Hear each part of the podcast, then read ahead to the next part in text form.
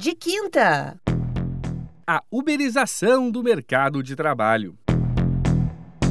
Olá, estamos de volta com o De Quinta. Eu sou Luiz Eduardo Gomes, repórter do Sul 21, e comigo está Alexandra Zanella, jornalista da Padrinho. O assunto dessa semana é a uberização e o futuro do mercado de trabalho.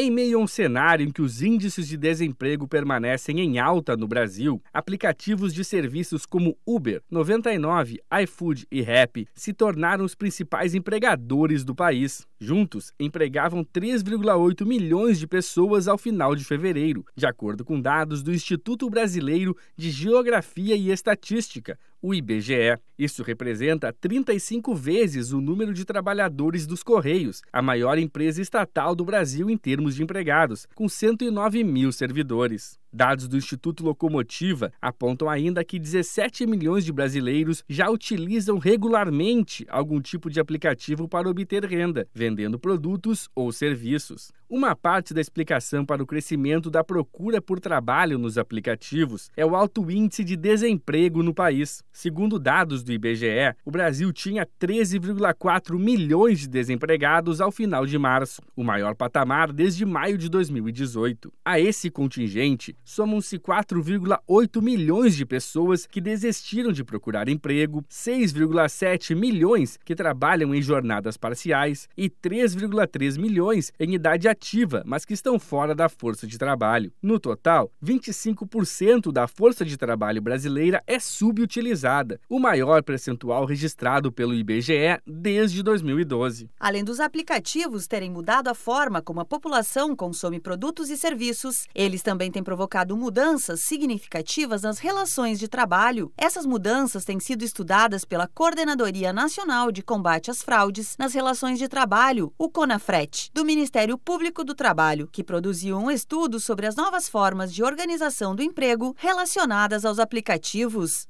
O documento define como neofeudal o tipo de trabalho que vem sendo desenvolvido por meio dessas plataformas. A crítica feita pelo estudo é de que as empresas vendem a ideia de que o trabalhador poderá definir como irá vender a sua força de trabalho, mas na realidade ele fica atrelado a um sistema de remuneração que o torna dependente de jornadas e condições precárias. Como explica um dos coordenadores deste estudo, o procurador do trabalho, Rodrigo de Lacerda Carelli. Essas novas relações de trabalho trabalho, elas estão incutidas nela uma nova racionalidade do trabalho, que é uma utilização de uma mobilização total dos trabalhadores. Então, ao invés de você pegar simplesmente uma base de trabalhadores como uma empresa tem, e essa base ela vai trabalhar para você, você pode jogar isso para uma multidão e essa multidão vai trabalhar para você e você vai organizar e tentar é, colocar que eles trabalhem em determinada hora e aí pelo preço você consegue atrair pra, nas horas que você precisa, você pode dar bonificação para isso e se eles não tiverem de acordo com o que você quer, você pode punir também.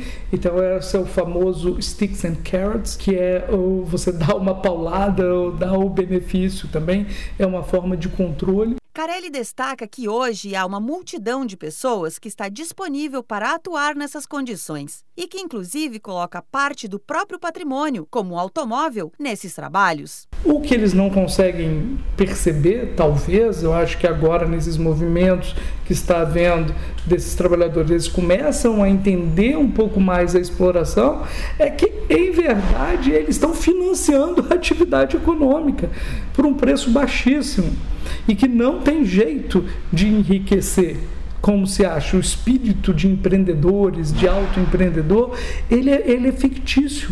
Por quê? Porque a, a, todas essas empresas, elas já calculam, o algoritmo calcula quanto que as pessoas vão receber por hora. Por exemplo, uma dessas empresas, ela calcula que o trabalhador, em condições ótimas, por 44 horas de trabalho, ele vai receber 1,2 salário mínimo. A juíza do trabalho, Carolina Hostingralha, presidente da Associação dos Magistrados da Justiça do Trabalho da Quarta Região, a Amatra 4, diz que o debate sobre a regulamentação do trabalho para aplicativos ocorre em todo o mundo e que essa discussão também já é feita no Brasil. Ela defende que é preciso regulamentar essa relação para que os trabalhadores possam ter o vínculo empregatício reconhecido e, consequentemente, ter acesso a direitos garantidos aos trabalhadores formais. Acredito sempre quando a gente tem uma regulamentação definindo as suas condições, pelo menos nós temos limites impostos, tanto para a exploração da mão de obra, quanto para quem tem interesse em prestar essa mão de obra. Né? Então,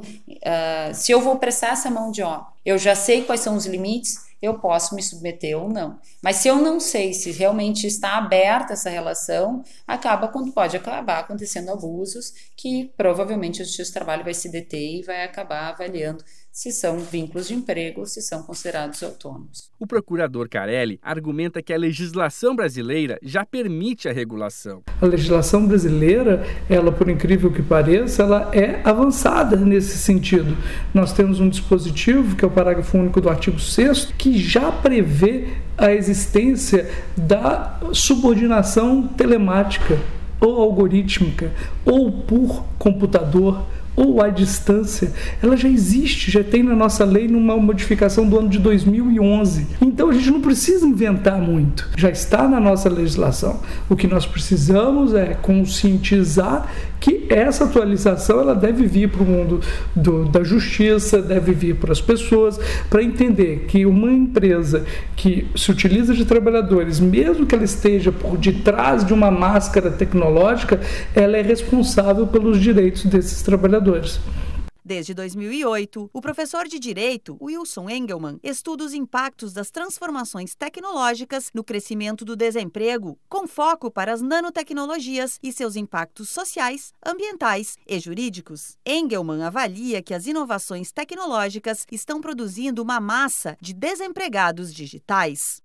O, o, mercado de trabalho ele sofre uma, um impacto uh, forte. E assim um impacto forte em, em, que sentido? Primeiro no sentido assim de desafiar as pessoas, uh, especialmente os trabalhadores de atividades repetitivas, de trabalhos braçais. E não só a gente pode imaginar não só o trabalhador do chão da fábrica, mas também uh, uma área assim que eu observo bastante é o impacto disso no profissional do direito.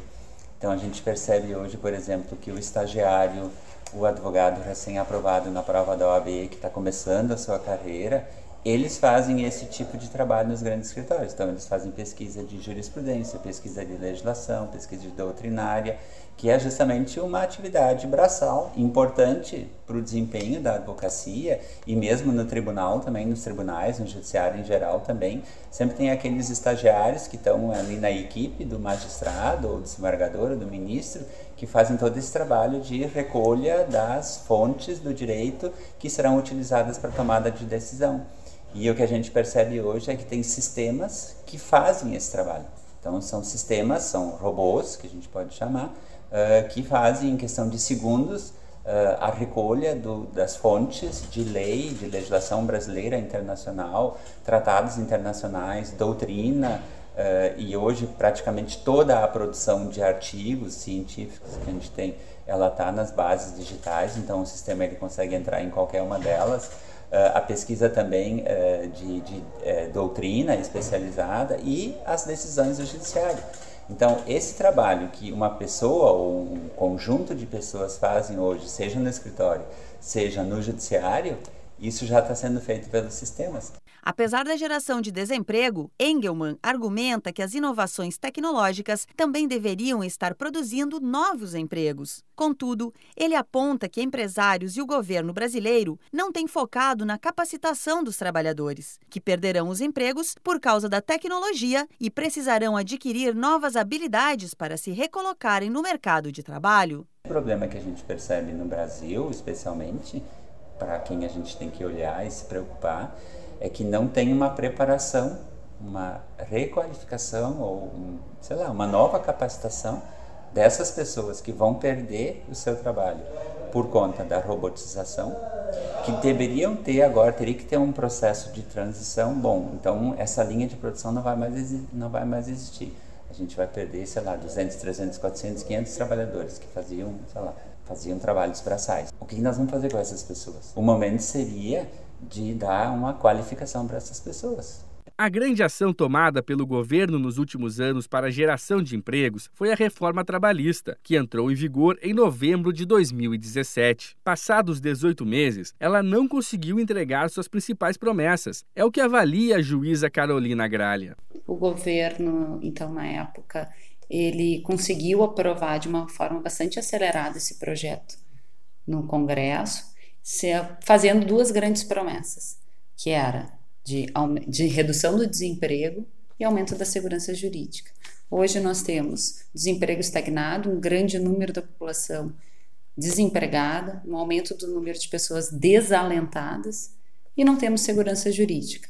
Até mesmo porque houve alteração de mais 100, de 100 artigos da legislação trabalhista, sem qualquer tipo de regra de transição, por exemplo, sem qualquer discussão com aqueles os pensadores, os, o, com a comunidade jurídica uma economia que não gera empregos joga os trabalhadores para a informalidade. Segundo o IBGE, o Brasil tem hoje 40 milhões de trabalhadores nessa condição. Diante de um mercado precário, as relações de trabalho típicas dos aplicativos estão se expandindo para outras áreas, produzindo a chamada uberização do mercado de trabalho. Para Carolina Gralha, essa realidade irá exigir uma nova postura da Justiça do Trabalho o quanto mais nós usamos o, aparelho celular para fazer tudo, né? não só para tomar serviço, mas também para rede bancária, para, enfim, atender diversas demandas que nós temos, a gente tem uma modernização que vai nos exigir, sim, uma, novos conceitos, novos julgamentos, e acredito que vá se expandir para outras áreas da versão de serviço. Tanto que nós tínhamos apenas a, a questão da, do Uber para vender dos aplicativos de transporte no início, e agora a gente já passou para a entrega de, de alimentos, enfim, vai, eu tenho certeza que vai se expandir. Só que o quanto a gente vai uh, interagir ou intervir nessas relações que vai ser fundamental para evitar a precarização. O de quinta dessa semana vai ficando por aqui. Comente em nossos espaços nas redes sociais o que você acha da uberização do mercado de trabalho. Um abraço e até a próxima semana.